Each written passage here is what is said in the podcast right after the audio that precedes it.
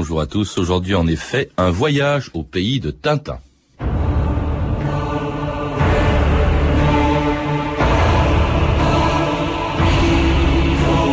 Mon seul rival international, c'est Tintin.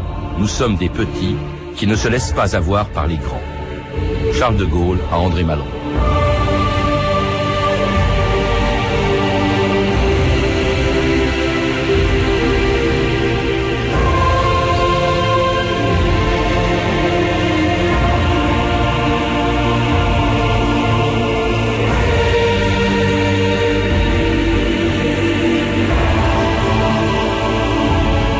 2000 ans d'histoire.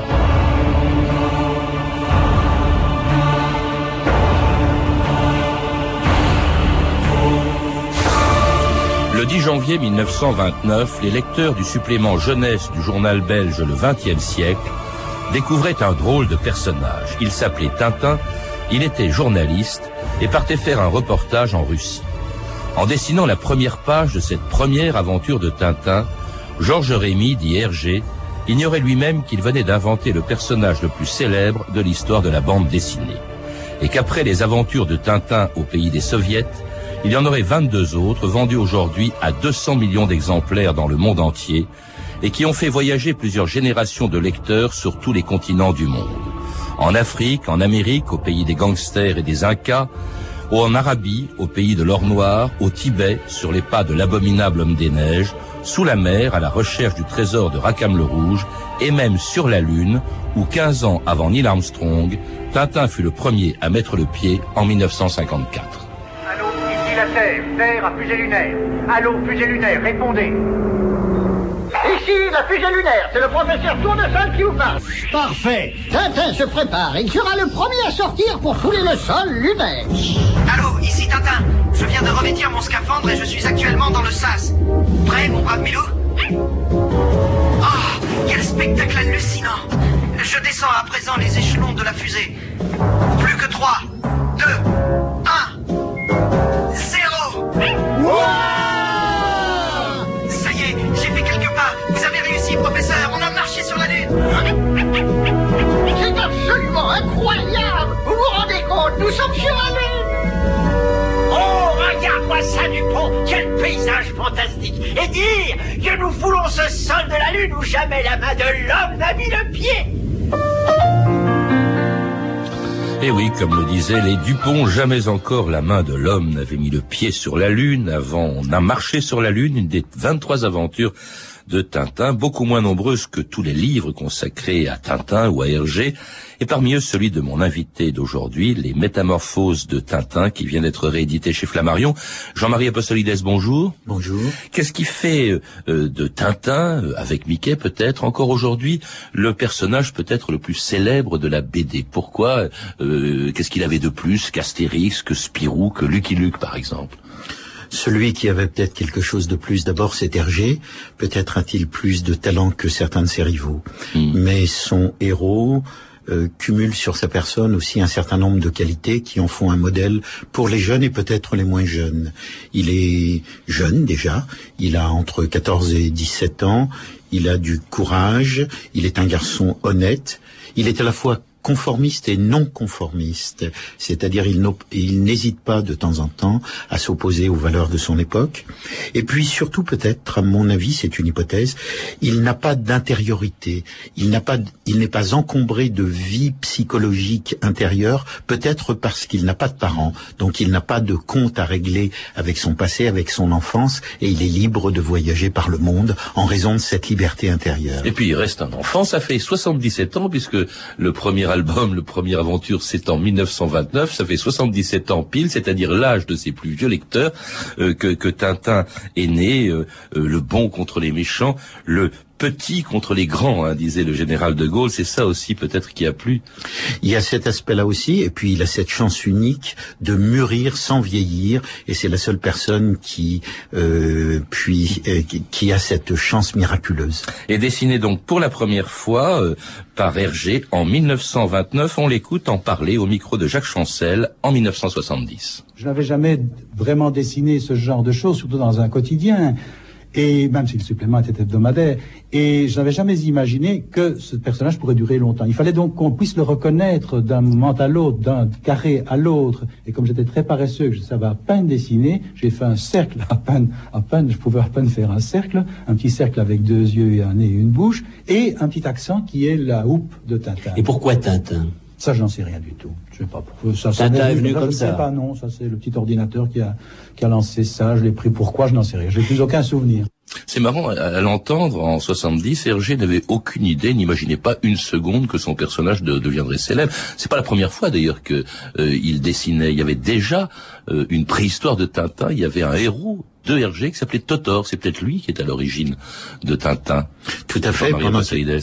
Oui, euh, pendant qu'il était en- encore euh, jeune, avant d'entrer euh, au journal de l'abbé Norbert Wallet, il a fait une bande dessinée qui s'appelle Totor.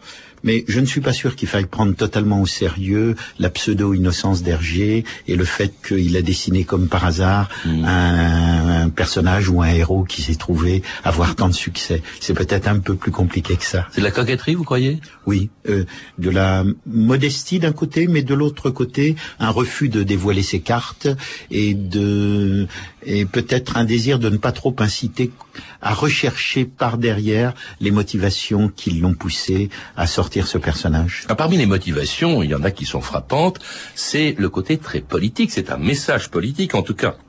Les premiers albums de Tintin, c'est évident.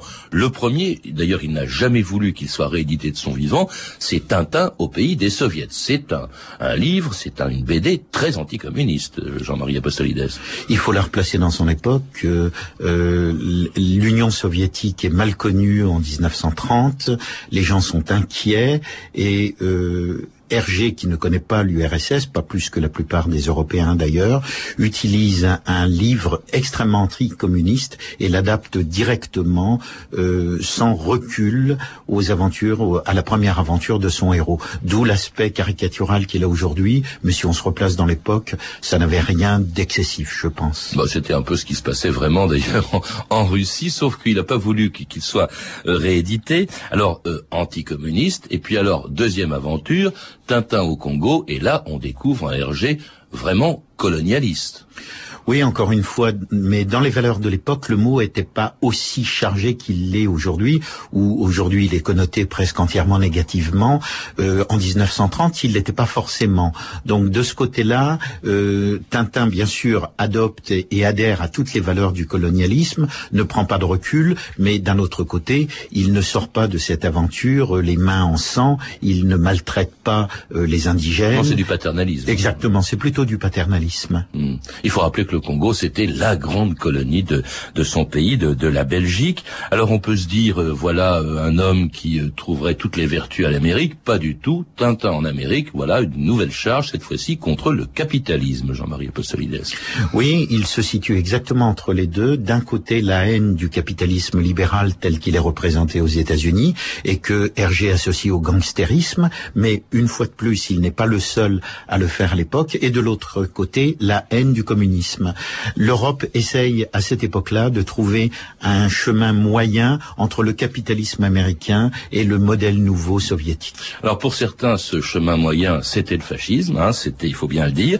Et là aussi, il faut reconnaître que euh, Hergé a été euh, raciste, antisémite. Il le reconnaissait d'ailleurs lui-même dans la suite de cet entretien avec Jacques Chancel en 1970. Alors je suis frappé Oui. Par une tendance politique que vous aviez qui peut-être n'est plus celle que vous avez aujourd'hui. Vous étiez particulièrement raciste à l'époque. Tintin chez les soviets, Ah c'était oui. de l'anticommunisme primaire. Tintin au Congo, alors là, c'était le Oui, petit noir et Oui, vous, vous preniez pour un vrai blanc. Oui, oui, bien sûr. Mais je pense que je ne me singularisais pas. Enfin, je crois que tout le monde à l'époque était d'abord anticommuniste, ou plutôt plus exactement, dans le cas du XXe siècle, anti-bolchevique, Oui. l'homme au couteau entre les dents. C'était en 1929. C'était hein. en 1929, n'oublions pas. Et euh, quant au Congo, mais il allait de soi. Ça, ça paraissait aller de soi que de toute éternité, les Noirs étaient faits pour servir les bons blancs qui étaient là-bas. Enfin, nous renvoyons d'ailleurs de bons missionnaires, des hôpitaux, des chemins de fer, que sais-je encore, tous les bienfaits, entre guillemets, de la civilisation. Donc j'étais colonialiste comme tout le monde était colo- colonialiste. Il y avait une loterie coloniale en Belgique, il y avait votre exposition coloniale à Paris. tout ça allait de soi, semble-t-il. En toute Ça- honnêteté. En toute honnêteté, les événements m'ont fait changer. Enfin, puis j'ai, puis j'ai évolué comme tout le monde évolue. Alors il a évolué, il a changé. Il remarque, il répond pas à la question de racisme, mais le racisme, moi, il est assez visible dans certains de ses, l'antisémitisme, notamment dans certains de ses livres. Je pense par exemple à l'étoile mystérieuse où le méchant, eh bien, c'est un banquier juif qui s'appelle Blumenstein. Il y a aussi l'horrible Rastapopoulos, hein, euh, une espèce de contraction du mot Rastaquaire, mais c'était un nom grec, mais c'est vraiment le stéréotype du juif tel qu'on le caricaturait dans les années 30.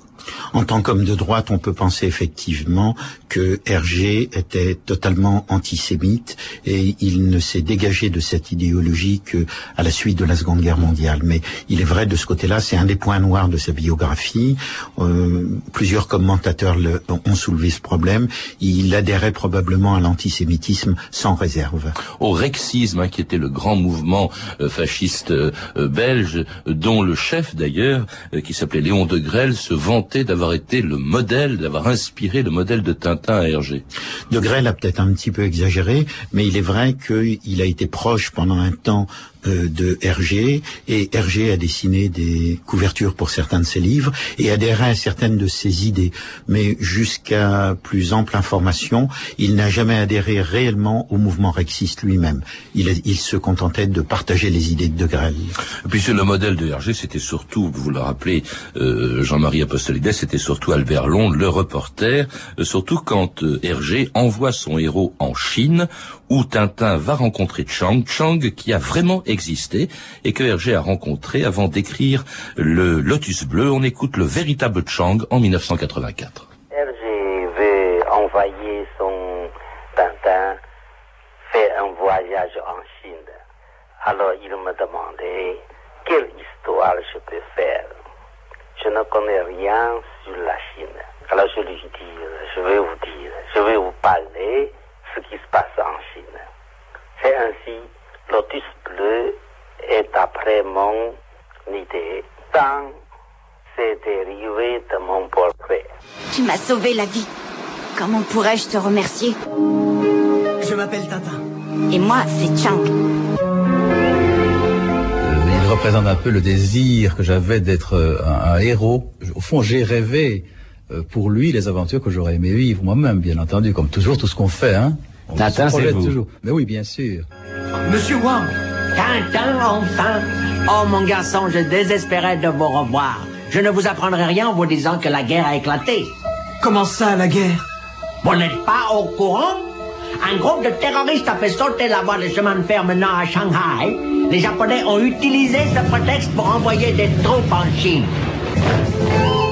Et c'est un extrait du Lotus Bleu écrit, je crois, en 1936 et au moment de l'occupation japonaise, euh, enfin de la Mandchourie par les Japonais. Tintin, c'est vraiment un peu, euh, en quelque sorte, du journalisme en, en BD, hein, Jean-Marie Apostolides. Il suit les événements. Pour les premiers albums, définitivement, y compris dans l'oreille cassée, il, Tintin est véritablement un reporter, suit les événements et les retrace en bande dessinée.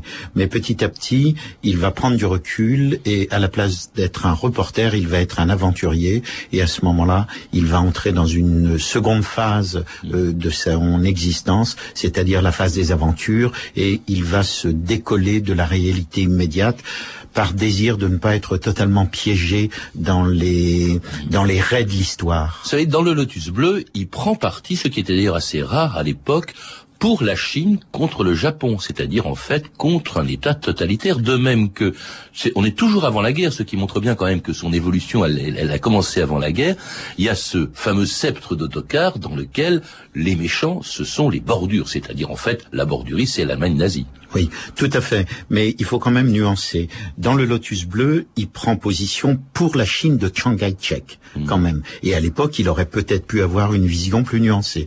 Pour le sceptre d'autocar, il a de la Sildavie une vision qui est aussi traditionnelle, c'est-à-dire celle d'un petit pays autour d'un roi paternaliste et euh, qui n'est pas une démocratie. Donc il ne faut pas non plus exagérer les, les appétences démocratiques d'Hergé. Ça, ça ne viendra qu'après la guerre. Oui, mais on pourrait croire que c'est un peu l'Autriche envahie par euh, la bordurie Allemagne nazie, non Je sais pas. Ça l'est, ça Hein l'est, d'ailleurs. Ça c'est encore très, On peut très dire comme actuel. ça. Alors ça, on est à la veille de euh, la guerre, euh, de l'occupation de la Belgique par l'Allemagne nazie, et là, euh, il continue d'écrire quand même. Hein. Euh, Quel, quel- quel était son comportement pendant l'occupation, Jean-Marie Apostolides? C'est le point le plus, le plus noir de la biographie d'Hergé et il faut pas se le dissimuler. Apparemment, il ne fait rien de sordide, mais dans la réalité, il travaille au journal Le Soir, qui est devenu un journal collaborateur dans lequel l'équipe des anciens journalistes a été renvoyée et il adhère plus ou moins euh, clairement à l'idéologie euh,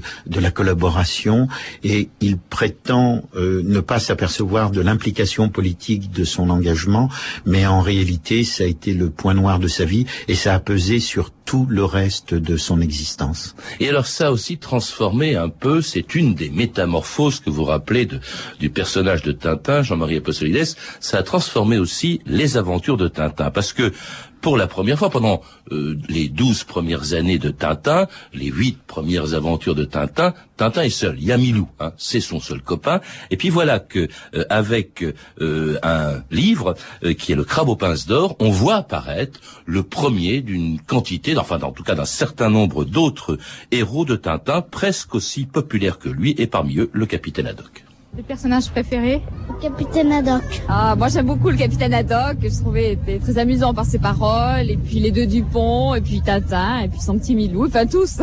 Tintin, Tintin et Milou, le capitaine Haddock, et 1000 millions de sabords. Tonnerre de Brest, j'ai été roulé, et par mon propre équipage en plus. Je suis l'an de la marine. Mille milliards de mille sabords. Oh, ma dernière bouteille. Bonjour Capitaine En place Pas Engagé Tchouk nougat Capitaine, arrêtez, vous allez vous faire tuer. Moulagon, friconoplast, sonapran, ectoplasme, marathon Ça alors, Milou, il les a mis en fuite. Le capitaine Haddock, le capitaine aux pinces d'or, vous l'appelez comme ça, Jean-Marie Apostolides, parce qu'il l'a rencontré dans le crabe aux pinces d'or. Là, on est au, à la neuvième aventure. Euh, à quoi il sert, le capitaine Haddock? Parce qu'on va le retrouver désormais dans toutes les aventures de Tintin. S'il y a une vraie surprise dans les œuvres d'Hergé, c'est Haddock, c'est-à-dire Hergé ne pensait pas que Haddock durerait aussi longtemps, il le prévoyait simplement pour un épisode. Au départ, dans le crabe aux pinces d'or, c'est un, une loque humaine, un alcoolique complètement névrosé. raté de la marine. Exactement, qui a tout échoué dans sa vie et qui s'est fait euh, prendre son navire. Et puis, petit à petit, par la rédemption euh, à, à travers laquelle il passe grâce à Tintin, il devient un personnage qui est beaucoup plus près de Panurge dans Rabelais et qui devient euh, le pivot de la nouvelle euh, direction que Hergé a prise pour les aventures. C'est-à-dire, c'est vraiment Haddock qui mène l'aventure avec son verbe, avec ses, euh, sa, sa soif de savoir, mais aussi d'amour. Et de whisky. Et de whisky. et puis aussi avec ses, euh, son désir de, de se racheter, de racheter ce passé lamentable. Et puis alors ces injures, hein, parce que alors là vraiment on n'a jamais vu autant d'injures dans des livres pour enfants. On en a entendu quelques-unes Vanupier, Tchouk Tchouk Nougat, Marin d'eau douce, Mille sabords. Mais il y avait aussi Moule à gaufre, Crétin des Alpes, Bois sans soif. Et alors moins connu aussi, j'en ai relevé un certain nombre, je crois qu'environ 150, parmi lesquels Amiral de bateau lavoir, extrait de Cornichon, analphabète diplômé. Coloquinte à la graisse d'anthracite, Vercingétorix de Cana- Canaveral. C'est quand même rare. Comment est-ce que, je sais pas, pour, euh, pour des livres d'enfants, surtout à cette époque-là, nous sommes pendant l'occupation de la Belgique, euh, c'est rare de voir ça parmi les personnages de bande dessinée. C'est un problème très complexe. Il y a déjà un dictionnaire des injures de Tintin qui a été fait par Albert Algou et il y a des hypothèses. Il y a des, euh, des gens qui pensent qu'il a été très influencé par Céline et qu'il a repris Ah un oui certain nombre de, euh, de vocabulaire ou de ou d'insultes qui appartenaient au pamphlet antisémite de Céline. Alors, euh, je ne sais pas jusqu'à quel point c'est une hypothèse vraie, mais en tout cas, c'est intéressant. En tout cas, il donne du relief à un personnage qui était un peu trop lisse. Hein. Euh, C'est, peut-être ça, euh, ça qui sert aussi. Alors, il y en a d'autres, des personnages. Euh, il y en a un certain nombre. Tintin n'est plus tout seul désormais. Euh, il a une véritable famille. Alors, vous citez euh, parmi dans cette famille, vous citez tous ceux que l'on connaît. Il y en a un sur lequel vous insistez, Jean-Marie Apostolides, qui est un personnage secondaire, parce que les, plus connus, c'est évidemment euh, Tournesol, c'est évidemment euh, la Castafiore, ce sont les deux Dupont, hein, euh, les deux policiers. Il y en a des quantités d'autres. Il y a le général Alcazar. Et alors il y en a un dont j'avais pas remarqué l'importance, mais qui à vos yeux en a, c'est Monsieur Lampion. Lampion inaugure euh, la troisième partie des aventures de Tintin, c'est-à-dire quand on passe de l'aven- de l'aventure peut-être à la critique du monde extérieur. Lampion, c'est l'incarnation de tout ce que Hergé déteste et n'aime pas. C'est le belge moyen ou le français moyen, euh, picassiette, euh, conformiste, euh, doué d'une famille, euh, alors que Tintin n'a pas de famille. Une fois encore, Albert Algou a essayé dans un texte de sauver Lampion mais, et d'en faire un personnage positif. Mais dans l'hypothèse d'Hergé, euh, Lampion, c'est la modernité dans ce qu'elle a de plus laid et de plus horrible et de plus médiocre. Et les autres, euh, je sais pas, les Dupont par exemple, ça aussi, c'est pas des personnages, c'est pas une, une police exemplaire. Ils appartiennent quand même à- Sympathique, mais enfin bon. euh, Ils appartiennent quand même à la famille de Tintin et ils sont une incarnation de, du père d'Hergé et du frère jumeau du père d'Hergé. Alors il y en a d'autres, hein, bien entendu, dont un certain professeur un peu sourd que Tintin rencontre aussi dans une de ses aventures. Que puis-je faire pour vous Monsieur Tintin, permettez, je suis enchanté de vous connaître, je m'appelle Tournesol, Trifon Tournesol. J'ai appris que vous alliez partir à la recherche d'un trésor. J'ai inventé un appareil destiné à explorer les fonds sous-marins et j'aimerais vous le montrer. Inutile, monsieur, n'insistez pas, je n'ai pas le temps. Vous entendez Pas le temps. Eh ben c'est entendu, allons-y tout de suite alors. Tout cela est étonnant. Ah non, Tournesol, Trifon Tournesol. De Brest. Ce cher capitaine Capoc oh, oh, que je suis ravie de vous revoir Voici la trousse, Madame Castafiore. Mon cher ami Tintin, permettez-moi de vous offrir ce modeste cadeau en souvenir de notre première rencontre. Merci beaucoup, madame. Oh, le Faust de Gounod. Et oui, le fameux air des bijoux.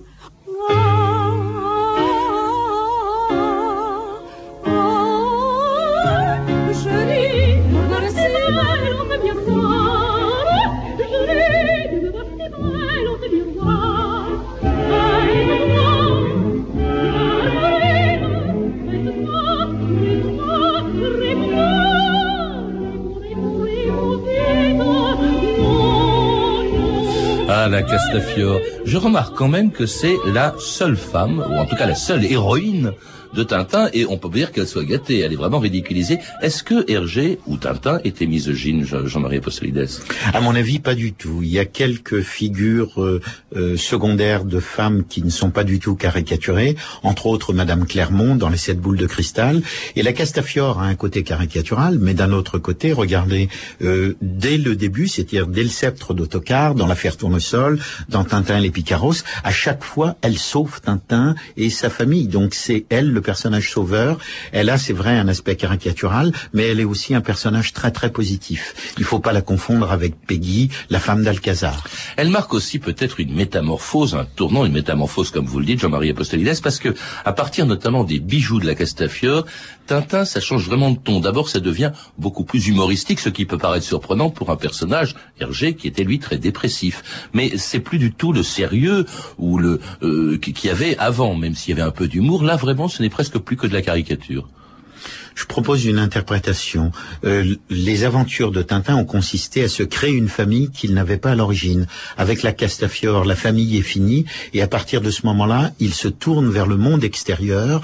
Tintin et les siens s'enferment dans le château de Moulinsart, et le monde extérieur est un monde un petit peu caricatural, grotesque, une société du spectacle, comme Guy Debord va la définir, c'est-à-dire un, un monde qui est hostile aux valeurs d'essence aristocratique qui sont celles de Tintin et de son clan.